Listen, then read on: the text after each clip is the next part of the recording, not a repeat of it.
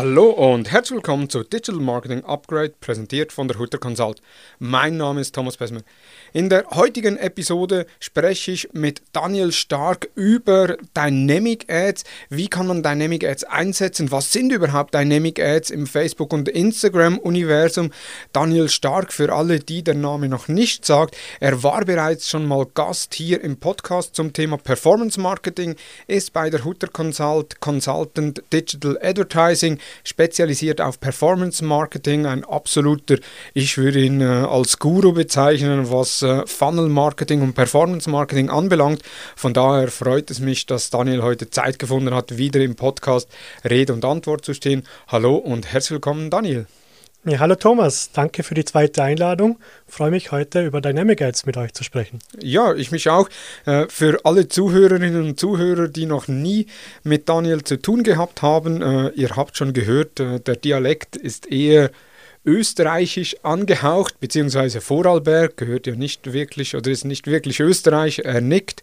Von daher auch das Welten wie bei uns in der Schweiz, die einzelnen Kantone oder in Deutschland die einzelnen äh, Bundesländer, die ja dann schon eher sich als eigen betrachten. Aber das ist ein ganz anderes Thema. Äh, heutiges Thema ist Dynamic Ads und da schon mal meine erste Frage an dich, Daniel. Was ist der Unterschied zwischen Dynamic Ads zu normalen Werbemitteln auf Facebook und Instagram? Ja, der große Vorteil von Dynamic Ads ist, so wie das Wort ja schon sagt, Dynamic. Die Kampagnen, die Werbeanzeigen sind dynamisch, bedeutet, man muss nicht jede einzelne Werbeanzeige, jedes Produkt, zu dem ich noch später gerne komme, einzeln aufsetzen.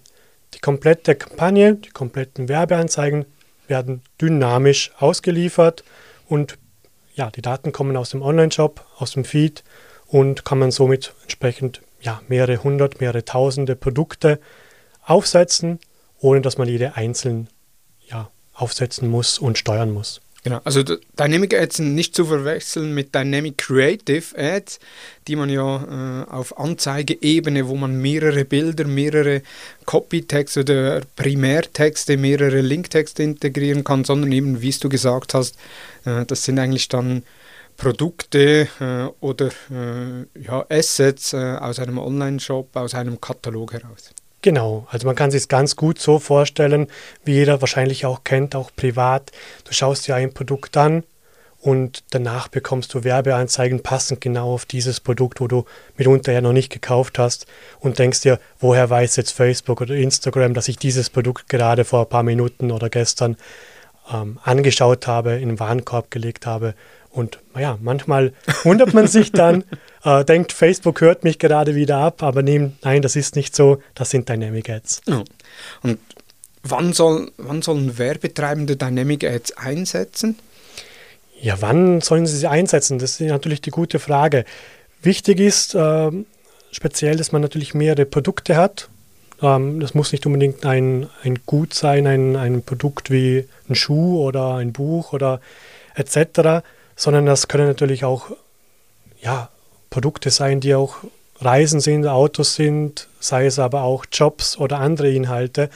Und dann würde ich Dynamic einsetzen, Dynamic Ads einsetzen, dann, wenn du wirklich viele davon hast. Also nicht nur, wenn du ein kleiner Online-Shop bist mit drei Produkten, sondern dann, wenn du denkst, wie kann ich meine 20, 30, hunderte oder sogar tausende Produkte effektiv einsetzen und bewerben und speziell auch das Retargeting äh, personalisieren. Also wie eben vorhin erwähnt im Beispiel, wenn du den weißen Schuh gerade anschaust, dann möchte ich ja, dass diese Person diesen weißen Schuh ja auch kauft und dass dieser auch ausgeliefert wird. Und bevor ich dann hergehe und hunderte Produkte einzeln aufsetze und für, jede Werbe, für jedes Produkt eine eigene Werbeanzeige erstelle, kann man Dynamic Ads einsetzen. Hm. Und sind dann aber Dynamic Ads teurer als normale Werbemittel auf Facebook und Instagram? Ah ja, der Initialaufwand kann schon relativ hoch sein, also das Aufsetzen und die Kampagnenstruktur. Vor allem braucht es auch eine Strategie dahinter. Per se bei der Auslieferung, wenn es einmal läuft, ist das natürlich einerseits günstiger vom Aufwand her und von der Betreuung her, weil das alles sehr dynamisch läuft. Von der Auslieferung selber ist es nicht unbedingt teurer oder günstiger. Das kann man per se so nicht sagen, sondern es ist effektiver. Und durch diese Effektivität weil die Ads ja personalisiert und individuell ausgeliefert werden können, holt man sich in der Performance in der Regel sehr schnell sehr gute und positive Ergebnisse, was den großen Vorteil gegenüber manuellen Conversion-Kampagnen hat. Jetzt personalisiert hast du erwähnt, das ist ja ein Riesenbegriff, äh, auch im Digital-Marketing, ein Trend, sage ich jetzt mal, äh, im Website personalisieren, Werbemittel personalisieren etc. Die Personalisierung bezieht sich aber auf die dargestellten Produkte, die der Nutzer bereits angeschaut hat oder für die er ein potenzielles Interesse haben könnte. Genau, eben, wenn wir wieder beim meisten Schuh bleiben bei diesem Produkt, geht es ja darum, wenn ich diesen Schuh angeschaut habe, dass ich diesen einzelnen Schuh ja wieder ausgeliefert bekomme. Also ich möchte ja, dass dieser Schuh dann gekauft wird und somit meine ich damit personalisiert, weil eben, wenn du, Thomas, jetzt auf einem Online-Shop unterwegs bist, dann möchte ich dir dieses Produkt zeigen, das für dich individuell ist, was du angeschaut hast. Und der Feed selber, Entschuldigung, Algorithmus meine ich natürlich, da ist ja so auch schlau genug, dass der dir natürlich auch unter Umständen unabhängig davon, ob du dieses Produkt gerade bei mir gestern angeschaut hast, dir ähnliche Produkte ausliefert. Also bleiben wir beim weißen Schuh weiterhin. Wenn du diesen weißen Schuh bei einem X und Online-Shop X angeschaut hast, muss nicht unbedingt nur das Online, der Online-Shop Y davon äh, profitieren oder X profitieren, sondern die profitieren ja voneinander. Der Algorithmus weiß, du Thomas hast dir gerade dieses Produkt angeschaut oder dich damit befasst und deshalb profitieren quasi auch andere Werbetreibende, andere Unternehmen von dieser Information gegenseitig, weil der Algorithmus weiß das ja.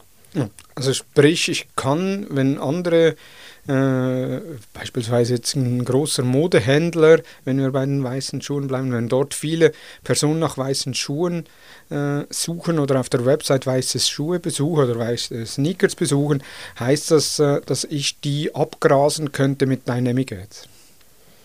Der Algorithmus wird natürlich diese Personen priorisieren und wenn du jetzt natürlich mehr Produkte hast als nur diesen weißen Schuh, du bewirbst ein gesamtes Produktsortiment, dann kann es sein, dass es dir, Thomas, den weißen Schuh anzeigt, weil du eben kürzlich mit diesen ähnlichen Produkten interagiert hast, auch bei anderen Online-Shops.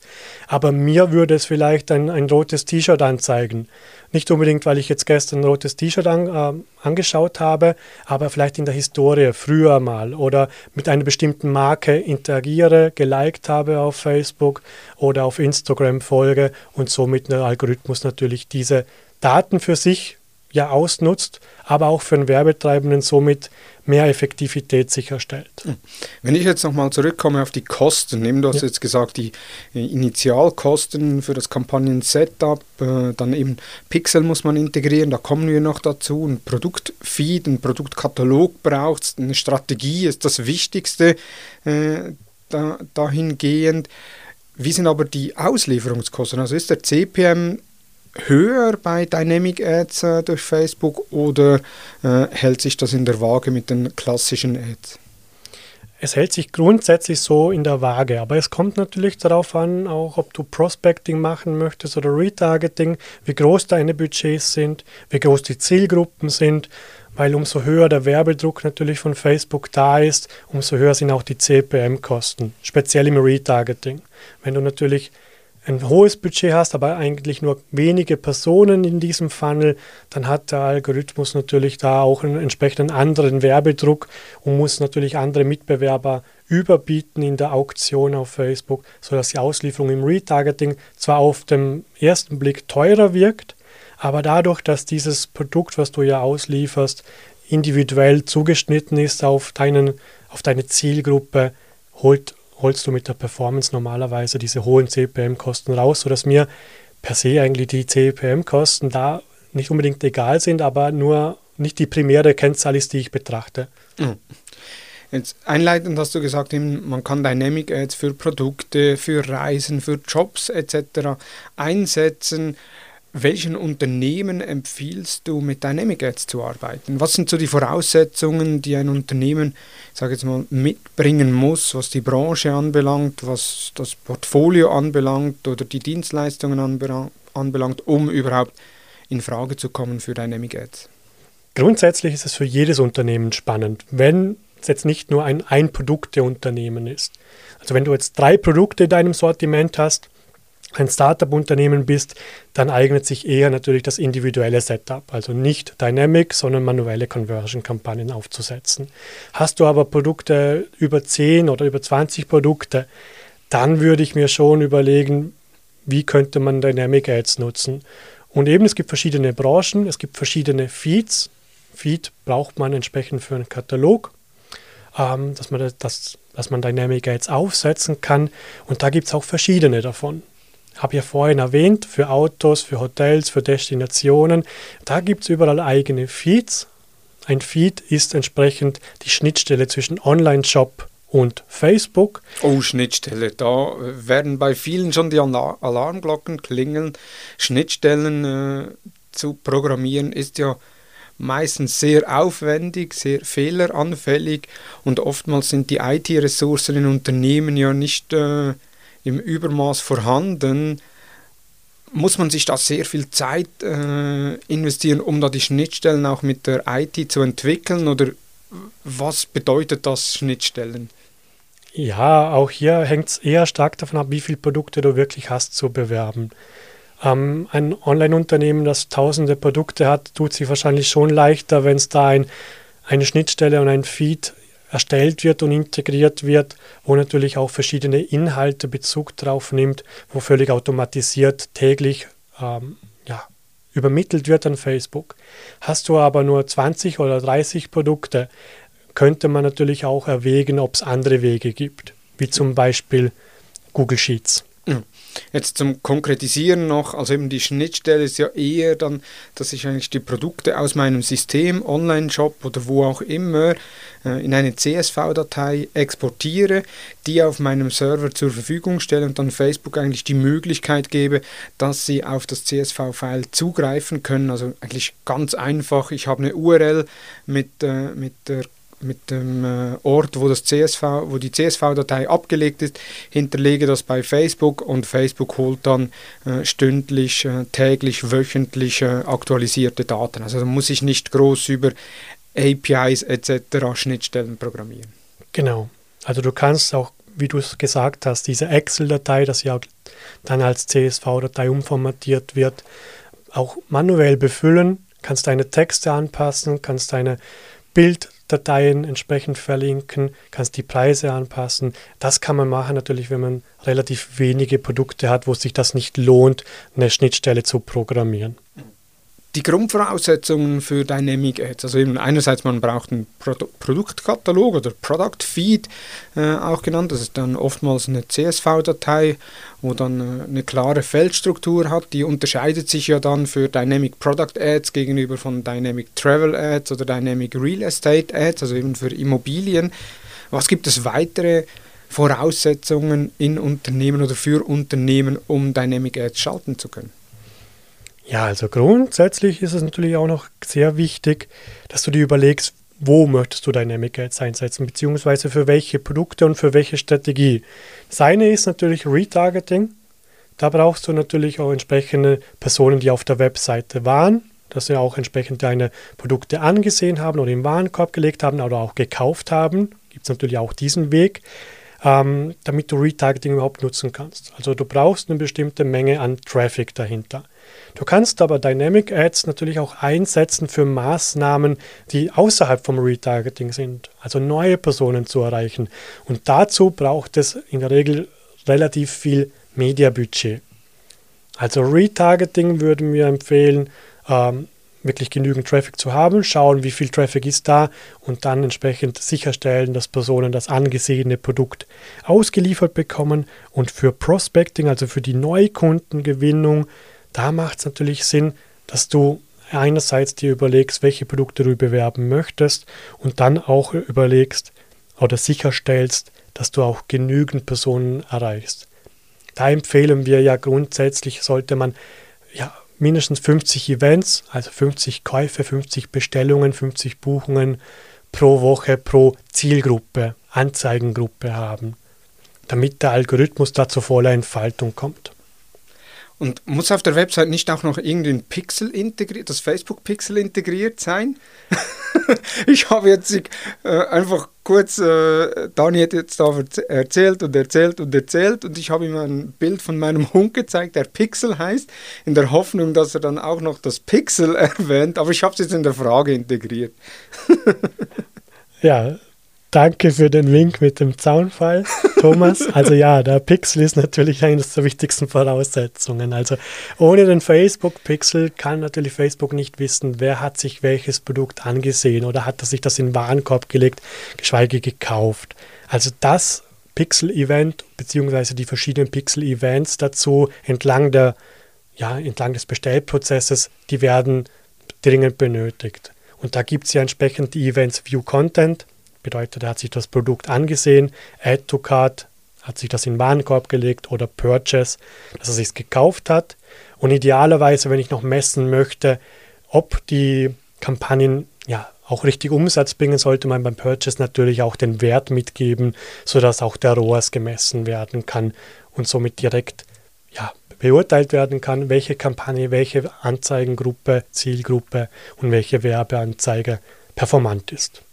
Also das heißt eben, man muss ja einerseits das Basispixel installieren, dann die Pixel-Events, jetzt die du gesagt hast, View Content, Add to Card und Purchase, das sind die Mindestvoraussetzungen, genau. um äh, Dynamic Product Ads zu machen. Travel Ads haben wieder andere Grundparameter oder Grundevents, die eingesetzt werden müssen. Also dort ist es dann View Content, Initial Checkout und äh, Purchase als äh, Grundvoraussetzung.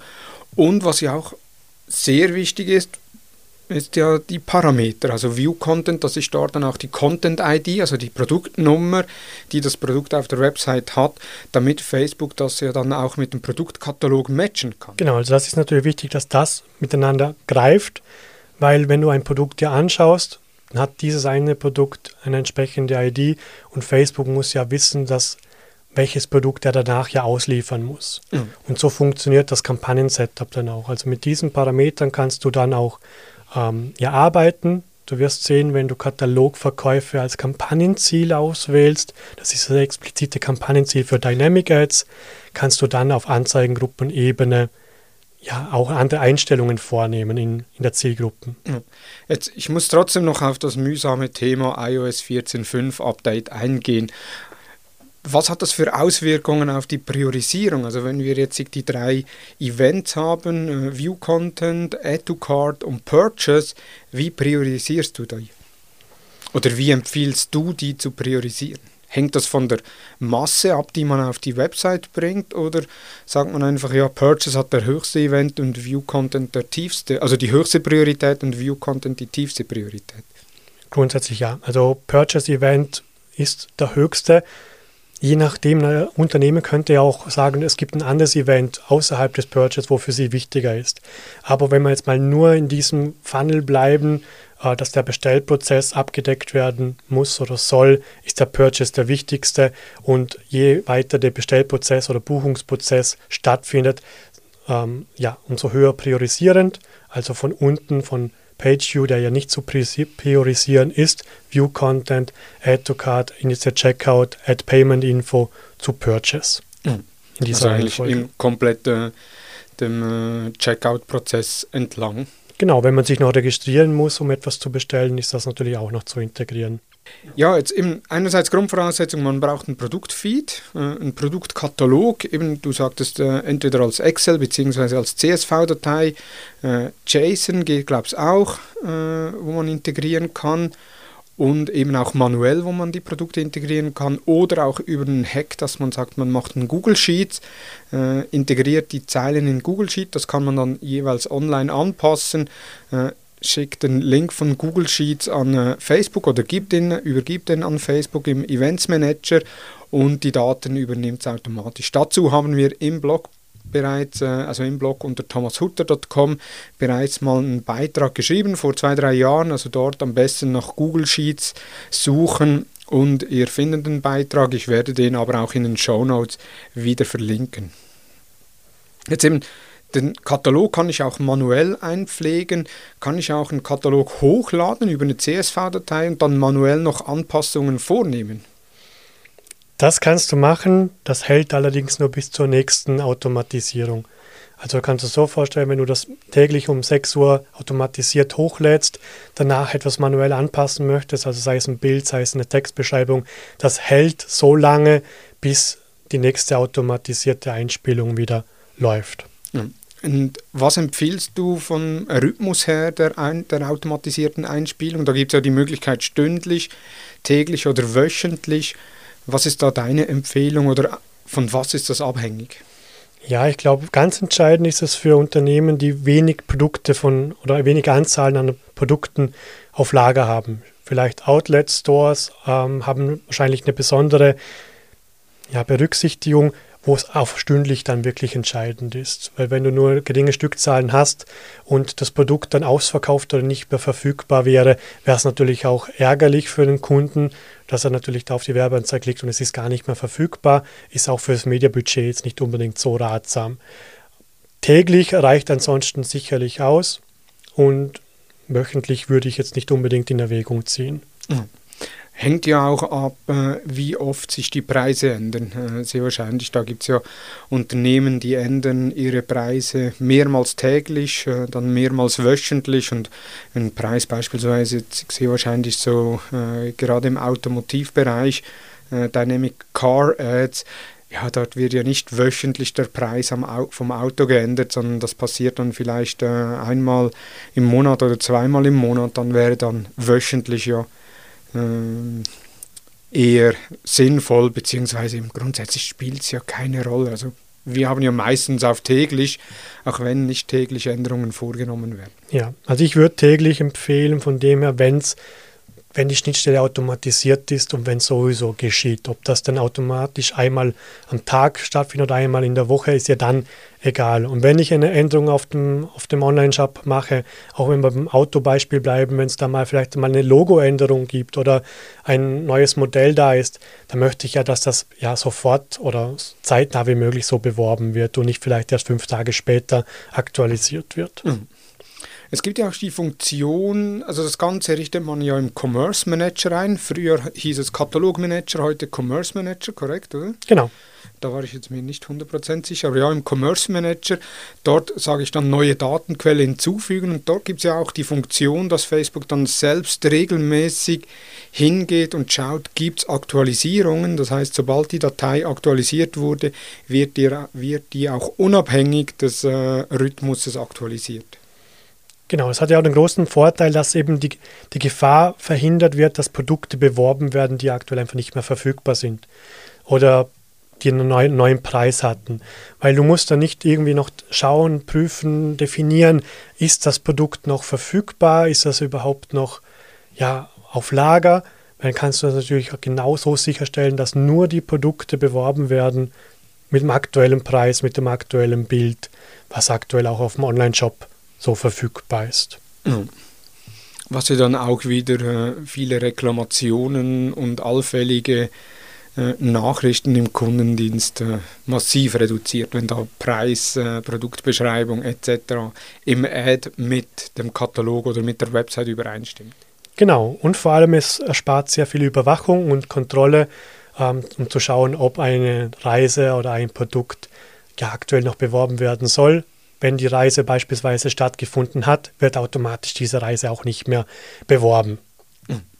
Jetzt die Grundvoraussetzung ich habe einen Feed, ich habe das Pixel integriert, äh, also das Basispixel und mindestens äh, die drei Events, View Content, Add to Cart und Purchase, immer auch mit dem Parameter Content ID, das ist ja die Produkt-ID, äh, auch im Produktfeed heißt die Produkt-ID äh, Content ID, somit muss man die auch im Pixel übergeben. Und dann kann ich eigentlich starten, äh, mit Dynamic Ads aufzusetzen. Wie setze ich dann Dynamic Ads auf? Gibt es da ein anderes Vorgehen als bei normalen Ads oder wie ist das übliche Vorgehen? Genau, du wirst, wenn du, wenn du Kampagnen aufsetzt, bemerken, es gibt ja nicht nur Conversion als Ziel, sondern auch Katalogverkäufe als Ziel. Da kannst du auf Kampagnenebene den Katalog auswählen, falls du mehrere haben solltest und wirst dann sehen auf den Anzeigengruppen, wo du die Zielgruppen definierst, dass sich die Maske ändert. Mhm. Also da kannst du neben klassischen Custom Audience Ein- und Ausschlüssen, neben klassischen Alters- und geografischen ähm, Targeting ja definieren, welche Produktepalette zu dem komme ich gleich, beworben werden sollen und für welchen ja, Tageszeitraum auch, also speziell im Retargeting. Da kannst du nämlich sagen, ich möchte Produktepalette XY für die nächsten 14 Tage bewerben, wenn er Produktepalette XY oder sogar eine andere Produktepalette sich angesehen hat. Also nochmals, jetzt, du bist jetzt relativ schnell durchgegangen, wenn man die Kampagne, eine neue Kampagne erstellt, dass man das Kampagnenziel Katalogverkäufe auswählt. Also alle anderen Zielsetzungen funktionieren nicht, sondern es muss Katalogverkäufe sein beziehungsweise neu sind ja das einfach Conversions äh, mit den neuen Zielsetzungen und dort kann ich ja dann auswählen, möchte ich äh, Produkte aus einem Katalog verkaufen oder möchte ich äh, sonstige, äh, möchte ich Traffic Conversions vornehmen, da ändern sich ja die Kampagnenziele, somit äh, neu sind ja das dann die Conversion beziehungsweise die Sales heißen die, glaubst du? Ja, also du kannst Conversion-Kampagnen auch verknüpfen mit Kataloge und mit Produktepaletten. Dann entscheidest du einfach auf Werbeanzeigen-Ebene, ob du eine Produktepalette dynamisch bewerben möchtest, anstatt den klassischen Conversion-Kampagnen. Okay. Sehr gut. Ich weiß gar nicht, ob du das schon gesagt hast, ab wie vielen Produkt oder was ist die Min Mindestproduktanzahl, damit ich äh, da optimal die Möglichkeiten von Facebook und Instagram mit Dynamic Ads äh, einsetzen kann. Ja, die offizielle Aussage von Facebook sind sechs Produkte, die mindestens in einer Produktepalette enthalten sein müssen. Allerdings empfehlen wir, mehr Produkte zu definieren. Also nicht nur sechs Stück, sondern mehr, weil einerseits, wenn es nicht mehr verfügbar wäre von dies, eines von diesen sechs Produkten, dann würde mitunter die gesamte Kampagne auf einmal nicht mehr ausgeliefert. Und zudem, wenn du mehr Produkte darin hast, dann kann der Algorithmus natürlich auch auf mehr Daten, mehr Produkte zurückgreifen und noch individueller vom Algorithmus ja die Kampagnen steuern. Also ich würde sagen, man sollte so circa 20 Produkte drin haben, gerne mehr natürlich, aber mindestens 20 Produkte und wenn es deutlich mehr werden, kann man sich natürlich dann auch immer überlegen, macht das Sinn, vielleicht auch ein bisschen zu splitten, wenn ich zu dem Thema Produktepaletten danach noch kommen darf. Genau, also Pro Produktepaletten, du hast es jetzt schon zwei, dreimal erwähnt.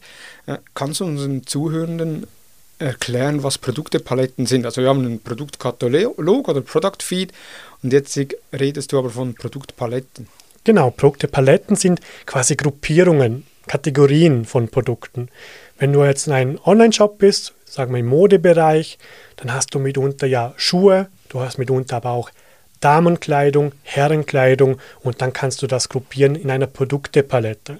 Da kannst du auf verschiedene Parameter vom Feed, vom Katalog arbeiten und da kannst du sagen, ich hätte gerne jetzt nur Produkte, die für Männer passend sind oder nur einer bestimmten Kategorie, beispielsweise Schuhe. Oder du kannst auch mit Preisen arbeiten, dass du vielleicht hochpreisige oder niedrigpreisige Produkte gruppierst und so ein bisschen arbeitest und das steuerst. Und du kannst nicht nur ein Segment da auswählen und filtern, sondern theoretisch auch kombinieren. Also nur Männerprodukte, nur Schuhe, dann werden nur Herrenschuhe auch ausgeliefert in dieser Produktepalette, in der Werbeanzeige. Und wenn man natürlich dann auch noch ein bisschen mehr individualisieren möchte, hört man sich am besten dann den zweiten Podcast zu Dynamic Product Ads an. Da bringe ich euch nämlich gerne noch ein bisschen mit, wie man das Ganze noch vertiefter ja, aufsetzen und steuern kann. Ist unglaublich, wie du jetzt einfach dazwischen durch den Spoiler reinhaust, wo wir äh, im Vorgespräch gesagt haben, ja, am Ende der Podcast-Episode sagen wir dann noch, dass es einen zweiten Teil gibt, der dann noch tiefer in technische und strategische Umsetzungen geht. Ja, du hast mir jetzt da vorweggegriffen. Es gibt noch einen zweiten Teil mit Dani, äh, wo wir dann nochmals über Dynamic Ad sprechen, aber da dann wirklich auch in die Tiefe, äh, ich sage jetzt mal, für, für alle Personen, die bereits erste Erfahrungen mit Dynamic Ads gesammelt haben, ist das dann die perfekte Episode. Ja, alle, die heute Blut lecken, werden da entsprechend ja, auf ihr Vergnügen kommen, weil Dynamic Product Ads kann man entsprechend, ja, ich sage jetzt mal basisch, bas, ja, basic aufsetzen, aber du kannst es natürlich auch noch ausreizen und die komplette Customer Journey damit abdecken. Hm. Jetzt aber Dynamic Ads, wir haben jetzt äh, davon äh, schon mehrfach gesprochen, darin werden ja auch Links zu den Produktbildern äh, mitgegeben. Das heißt, im Werbemittel wird ja dann eigentlich das Produktbild angezeigt. Jetzt, wenn ich mich an die meisten Online-Shops erinnere, äh, das ist dann einfach ein Packshot äh, oder das Produkt abgebildet, weißer Hintergrund, also sehr langweilig. Und wir sprechen ja immer von Creative äh, Performance Design, von äh, Werbemitteln, die sofort ins Auge sprech, äh, springen, äh, Werbemittel, die Aufsehen erregen. Ja, aber Produktbilder mit weißem Hintergrund ist ja das pure Gegenteil. Also macht es dann nicht Sinn, dass man dann eher sagt, okay, wir machen klassische Werbemittel, statt da unsere langweiligen Produktbilder zu bewerben? Jein, ich verstehe den Ansatz natürlich. Ähm, ich sage jetzt mal, im Retargeting ist es sowieso so, wenn du das Produkt ausgeliefert bekommst, das du dir gerade angesehen hast oder im Warenkorb gelegt hast, dann ist jetzt mitunter vielleicht das Creative nicht das Entscheidende, sondern eher der Reminder an diesen weißen Schuh, wenn wir wieder da zurückkommen. Also da ist es schon entscheidend, dass einfach nur dieser weiße Schuh ausgeliefert wird, angezeigt wird und quasi noch einmal den, den potenziellen Kunden angestupst wird, hey, möchtest du den Schuh jetzt nicht kaufen? Aber klar, ähm, die Freisteller, die, äh, die Packshots, die sind natürlich vielleicht nicht so attraktiv, aber da gibt es mehrere Möglichkeiten und mehrere Wege. Einerseits gibt es natürlich den Weg, dass du ein Overlay einsetzt. Das bedeutet, du kannst sicherstellen, dass ein Rahmen beispielsweise über das Produktebild übergelagert wird. Das ist eine PNG-Datei mit transparentem Hintergrund, sodass das Produktebild nicht abgedeckt wird. Also im besten Fall vielleicht eine Ecke oder einen Rahmen rundum, sodass man entsprechend ja das, das Ad, das Werbemittel, das Creative entsprechend ein bisschen aufpeppt. Sorgt für mehr Aufmerksamkeit und kann man natürlich auch so ja, das Ganze ein bisschen verhübschen. Genau, also das Overlay, das ist ja einfach ein Bild, das dann vors Produkt gepoppt wird. Eben, du sagtest jetzt optimalerweise mit Transparenz, sodass man nur einen Rahmen hat.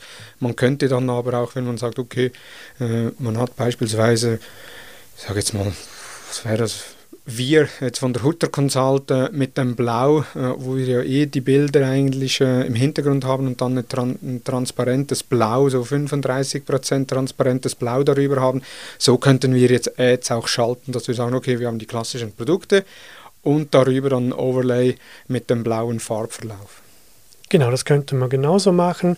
Und es gibt natürlich dann aber auch Wege als Overlay dynamische Inhalte darzustellen, also nicht unbedingt nur einen Rahmen, sondern Facebook kann auch auf den Feed zugreifen und du könntest aber auch sagen, ich hätte gerne den Preis im Creative drin.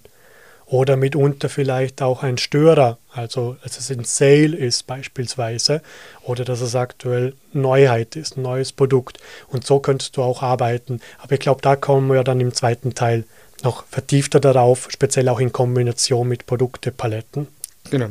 Jetzt in Overlays, du gesagt, jetzt, wenn ich im Online-Shop Produkte habe, die freigestellt sind, kann ich da auch äh, Underlays machen, also Produktbilder äh, hinter dem Produkt integrieren oder geht das überhaupt nicht?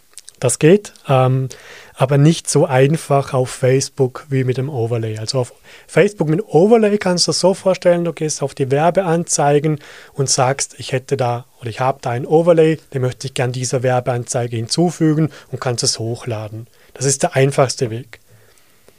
Der Underlay-Weg ist natürlich ein bisschen schwieriger, weil da muss entsprechend über Dritttools oder eigenprogrammierte Tools ja sichergestellt werden. Wenn du im Online-Shop nur das Produkt, nur den Freisteller beispielsweise hast und nicht da schon ein Underlay in diesem Produktebild natürlich darstellen möchtest, dann musst du dafür sorgen, dass dieses Bild auf dem Weg an Facebook, also bevor es im Feed integriert wird, ja entsprechend bearbeitet wird und somit das Bild ein Underlay bekommt. Underlay bedeutet einfach einen Hintergrund. Ja.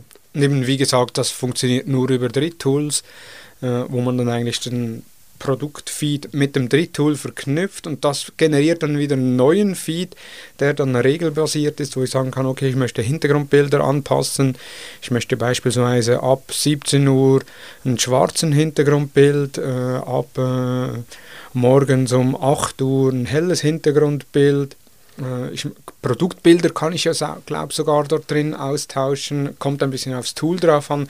Da gibt es ja einige Tools äh, auf dem Markt, wo wir dann aber auch in der zweiten Episode nochmals eine Übersicht geben. Genau. Diesen Weg, was du aber erwähnst mit diesem Underlay, das empfehlen wir grundsätzlich an alle, die auch auf Instagram verstärkt werben wollen, weil das Besondere an diesen Overlays ist, dass sie aktuell nur auf Facebook ausgeliefert werden. Also so besonders ist ja das nicht. Also ist ja eher ein Nachteil als ein besonderes äh, ja, Merkmal. eben.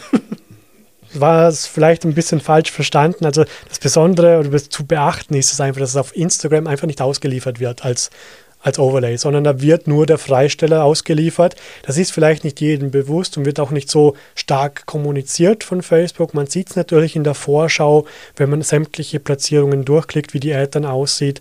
Aber das ist einfach auch noch einmal ja, wichtig zu beachten und zu wissen. Overlays funktionieren aktuell, Stand heute, nur auf Facebook, nicht in Instagram. Mhm.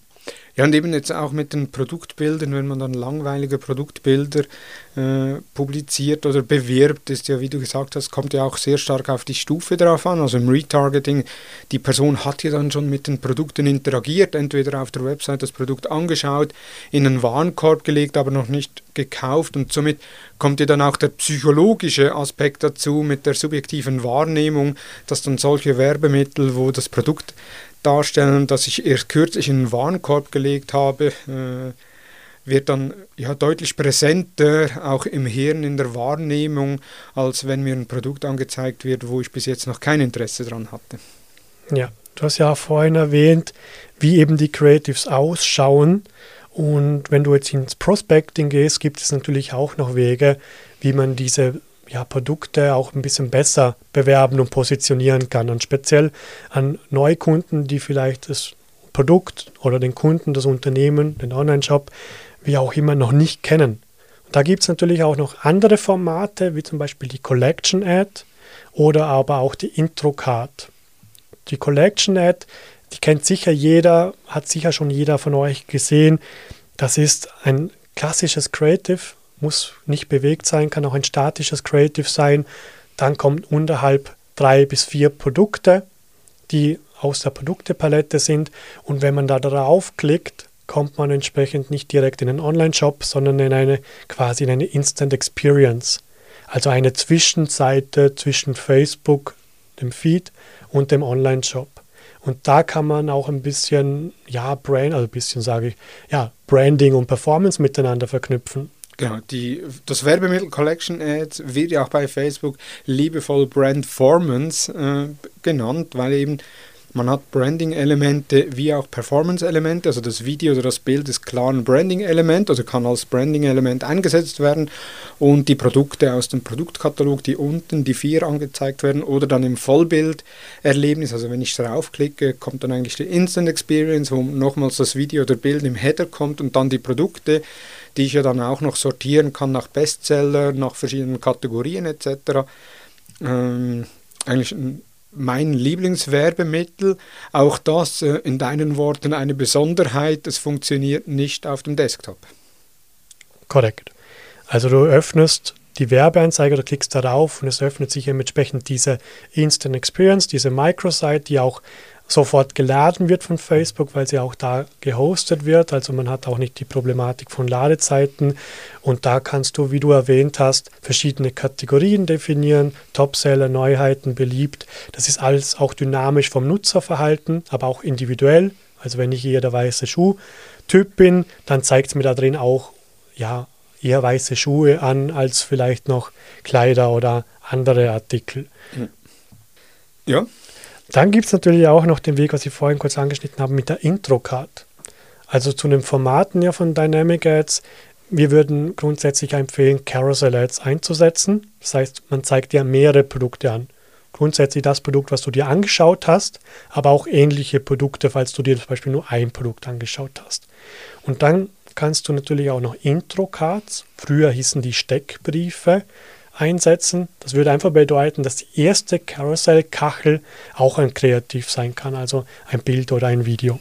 Aber jetzt, also die Intro-Card oder eben früher Steckbriefe, wir haben die bei verschiedenen Kunden eingesetzt. hat bei uns nicht funktioniert.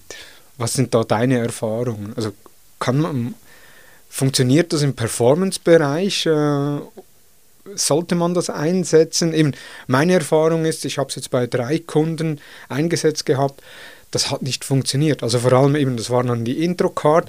Äh, die meisten schauen sich ja eh die Werbemittel auf dem Smartphone an, also 95% der Auslieferung auf dem Smartphone. Da sehe ich dann die Intro-Card-Kachel und dann im schlimmsten Fall einen weißen Rand vom nächsten Produktbild oder vom ersten Produktbild. Da scroll ich nicht weiter, sehe dann einfach die Intro-Card, habe dann Branding betrieben, aber in Performance sind die Werte miserabel. Es kommt wahrscheinlich ganz stark darauf an, was für ein Creative eingesetzt wird und was für eine Aktion gerade ist. Speziell jetzt zu Black Friday könnte ich mir gut vorstellen, dass man eine Intro-Card einsetzt, wo erstens mal die Black Friday den Rabatt ja, kommuniziert. Und wenn man natürlich dann auch noch in der Crea-Abteilung ja sehr kreativ ist, kann man ja noch mit Pfeilen arbeiten oder mit so einer, ja, so wie Swipe Up auf Stories bekannt ist, dass man quasi wirklich nach rechts wischt und so eine, die Person aufmerksam macht, hey, es gibt Black Friday, wir haben Aktionen, da entdecke jetzt unsere Produkte, wisch einfach nach rechts. Muss man testen, aber wie du sagst, Steck, also per se Steckbriefkacheln würde ich auch hier sagen, oder Intro-Cards, wie sie jetzt heißen, funktionieren tendenziell weniger gut, aber es kommt wirklich darauf an, auf welche Phase, auf was Creative und ja, wie es umgesetzt wird. Also an alle Kunden würde ich immer empfehlen, testet das mal ähm, und selber die eigenen Erfahrungen machen und einfach auch ja, ein bisschen Krea-Leistungen investieren. Genau. Und wichtig auch da im Intro-Card können Bilder sein, wie auch Videos. Genau. Ja, spannend. Eben Overlays kann man direkt in Facebook integrieren. Underlays, Anführungs- und Schlusszeichen, müssen über Dritttools integriert werden. Jetzt haben wir mal das Bild, das wird ja dynamisch aus dem Produktkatalog äh, in der Werbeanzeige eingeblendet. Was gibt es sonst noch für Anpassungsmöglichkeiten, beziehungsweise was wird sonst noch aus dem Produktkatalog integriert? Ja, gute Frage, gut, dass du das ansprichst. Ähm, Du kannst dir die Werbeanzeige ja so vorstellen, dass du das Bild siehst und unterhalb den Text oder den Titel entsprechend ja auch ja, individualisierst. Bedeutet, da kannst du sagen, bitte den Produktnamen dynamisch ausliefern. Also das nimmt er dann wirklich aus dem Feed weg, diese Produktname. Das musst du nicht jetzt irgendwie für jedes Produkt definieren, sondern dann steht dann beispielsweise Marke und Produktname drin. Du kannst aber beispielsweise auch auf Preise Bezug nehmen, also den Preis hier platzieren. Und ja, der, der große Vorteil ist, wenn sich der Preis ändern sollte, dann wird auch die Werbeanzeige dynamisch angepasst. Also, also das heißt, ich kann im Werbemittel Primary Text dynamisch anzeigen lassen, also dass ich da beispielsweise die Kurzbeschreibung aus dem Produktfeed darstelle. Ich kann die Linküberschrift anpassen mit dynamischen Werten, dann die Beschreibung kann ich anpassen mit dynamischen Werten. Den Ziellink ja sowieso, der äh, ist ja dann auch im Product Feed integriert. Gibt es weitere Anpassungsmöglichkeiten? Du hast ja erwähnt, dass der, der Primary Text ja entsprechend an, äh, ja, mit der Kurzbeschreibung zum Beispiel platziert werden kann, da würde ich aufpassen, weil wenn man natürlich mit Carousel Ads arbeitet, dann passt dieser Beschreibungstext für dieses Produkt ja nicht mehr, sondern da würde in diesem Beispiel den Beschreibungstext des ersten Produktes des Carousels oben anzeigen. Du wischst ihn aber durch das Carousel durch und der Text oberhalb bleibt immer noch vom ersten Produkt. Also mit diesen Texten im oberen Primary Text würde ich wirklich ja vorsichtig sein und eher allgemein halten. Also du kannst natürlich da allgemeine Texte, du musst nicht alle Texte dynamisch nehmen, sondern wenn du zum Beispiel jetzt deine Schuhe verkaufen möchtest, eine Produktepalette erstellt hast für deine Schuhe, dann kannst du auch oben drauf Bezug nehmen und sagen, die schönsten Schuhe nur bei uns. Beispielsweise, wenn man es ganz einfach plakativ bezeichnen möchte und da einfach vorsichtig sein. Ansonsten alles, was unterhalb äh, des Bildes ist, also der Titel, die Beschreibung, wie du erwähnt hast, das kann man dynamisch halten. Man kann aber auch statisch etwas da integrieren. Das Wort Sale beispielsweise, das Wort Black Friday, dass man hier auch Kombinationen erstellt zwischen statischen und dynamischen Parametern. Okay. Wir sprechen immer von Produktbildern. Kann ich auch Videos im Feed übermitteln? Und schlussendlich ist ja das einfach ein Link, den ich äh, im Feed integriere, damit ich auch Videos übermitteln kann. Also da wäre ich jetzt wirklich überrascht, wenn das ein Workaround geben würde, wo das macht. Aber man kann ja mehrere Produkte übermitteln. Das heißt, im Produktfeed hat man ja einerseits äh, das äh, Image-Link, also das Hauptproduktbild, und ich kann dann äh, zusätzliche äh, Bilder integrieren und daraus könnt, kann ich dann im Ad eine Slideshow machen, Correct. wo ich dann fast ein Video habe. Ja, es ist eine Slideshow. Also es ist, wenn du jetzt ein Produkt hast in fünf verschiedenen Farben oder fünf verschiedenen Ansichten oder eine Destination hast mit fünf tollen Impressionen, eine Wohnung hast mit fünf verschiedenen Räumen oder fünf verschiedenen Bildern, dann kannst du eine Slideshow erstellen und dann nimmt es im wenigen Sekunden Rhythmus ja, zeigst dir verschiedene Bilder an, verschiedene Ansichten des Produktes. Und das kannst du machen. Dann hast du ein bisschen Bewegung darin, ist aber natürlich kein Video und lässt sich aber auch nicht mit Overlays kombinieren. Das ist okay. natürlich auch noch gut zu wissen. Und wenn man auf diese Underlay-Schiene natürlich wieder gehen würde, aber das ist natürlich jetzt, das wäre eigentlich ein Inhalt für den zweiten Teil, aber ich schweife da mal kurz einfach mal wieder mal ab.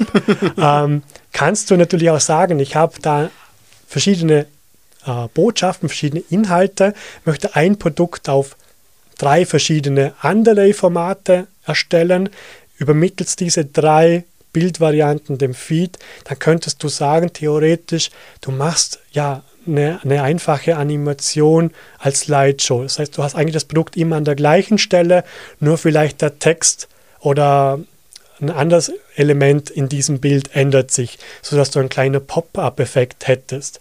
Beispielsweise, wenn du was ein Sale hättest, könntest du eine Bildvariante sagen, da steht Sale und in der zweiten Bildvariante, die sich eigentlich gar nicht ändert, außer anstatt Sale steht dort bis zu minus 70 Prozent.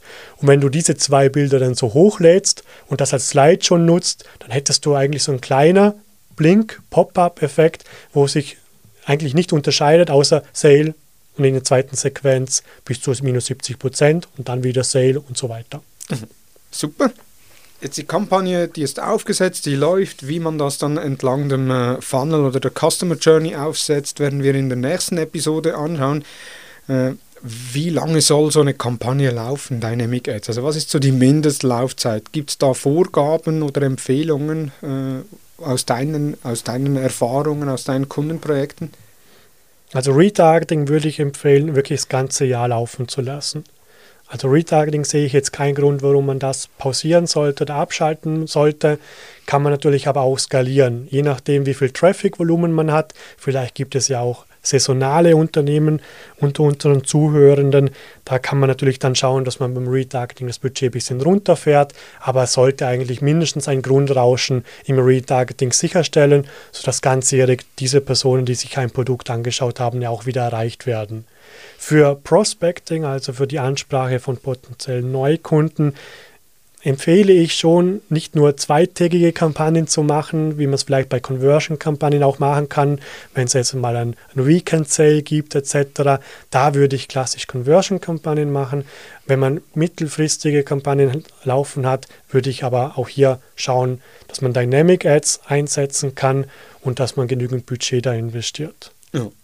Budget ist eine gute guter Stichpunkt und zwar, äh, was ist so das Minimum-Spend pro Tag für Dynamic Ads? Gibt es da Vorgaben äh, von Facebook oder Vorgaben äh, per se? Nein, ähm, Vorgaben gibt es nicht. Es gibt natürlich ganz klare Empfehlungen, mehr Budget, mehr Daten, bessere Ergebnisse vom Algorithmus her. Du kannst aber natürlich Dynamic Ads beispielsweise nur für Retargeting einsetzen dann brauchst du natürlich viel weniger Budget, weil dann holst du nur die Personen ab, die ja sowieso schon auf deiner Webseite waren.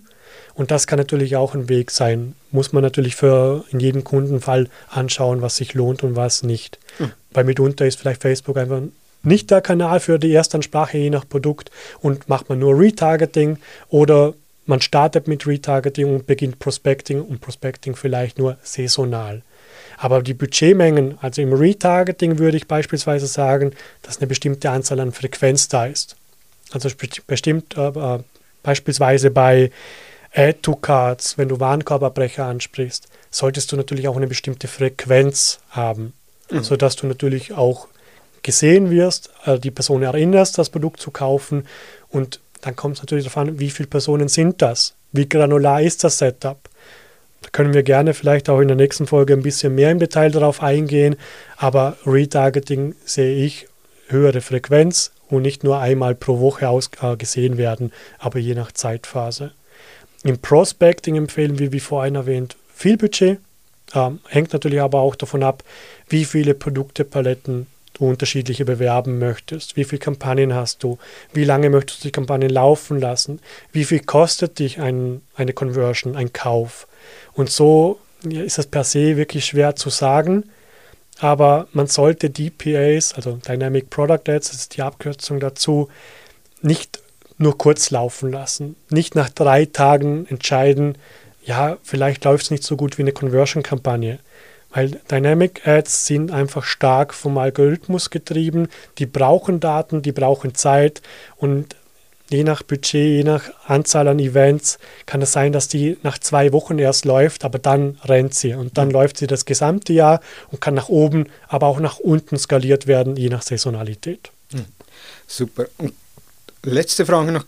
Kann ich Dynamic Ads mit klassischen Werbemitteln vermischen. Also eben, wir haben jetzt, äh, wir machen eine Produktkatalogkampagne und ich habe da einen Katalog ausgewählt, Produktpalette ausgewählt und jetzt möchte ich aber noch innerhalb der gleichen Zielgruppe vor allem im Prospecting auch noch andere Werbemittel ausliefern, um zu schauen, wie ich äh, Traffic auf meiner Seite bringe. Kann ich das in der gleichen Kampagne und im gleichen, in der gleichen Anzeigegruppe machen oder muss ich da eine separate Kampagne aufbauen? Wenn du den Weg über die Conversion-Kampagne beispielsweise gehst, anstatt Katalogverkäufe Ziel, dann kannst du das machen. Kannst du auf Anzeigengruppen verschiedene Ads einsetzen, ob das eine Collection Ad, eine Carousel Ad, eine also dynamisch ist oder eben nicht, spielt da keine Rolle. Muss man einfach dann schauen und entscheiden, ob, äh, ob das besser performt oder nicht. Ich bin eher der Fan davon, das dann getrennt aufzusetzen, damit du das wirklich auch besser steuern kannst. Weil mitunter entscheidet sich ansonsten der Facebook-Algorithmus nur für eine Art Creative, also beispielsweise nur für die Collection-Ad, aber nicht für die manuellen Video-Link-Ads oder mhm. Image-Link-Ads. Und dann ist das natürlich auch nicht valide, dieser Vergleich miteinander. Super. Also das heißt ja schon, man muss vor dem Aufsetzen sich schon gewisse Fragen stellen und da unterstützen wir euch, äh, liebe Zuhörer, sehr gerne rund um die Strategie, um Dynamic Ads, auch die Konzeption oder auch das Setup von Dynamic Ads inklusive Optimierungen. Meldet euch einfach bei uns äh, dmu.hutter-consult.com oder auch direkt über das Kontaktformular auf hutter-consult.com.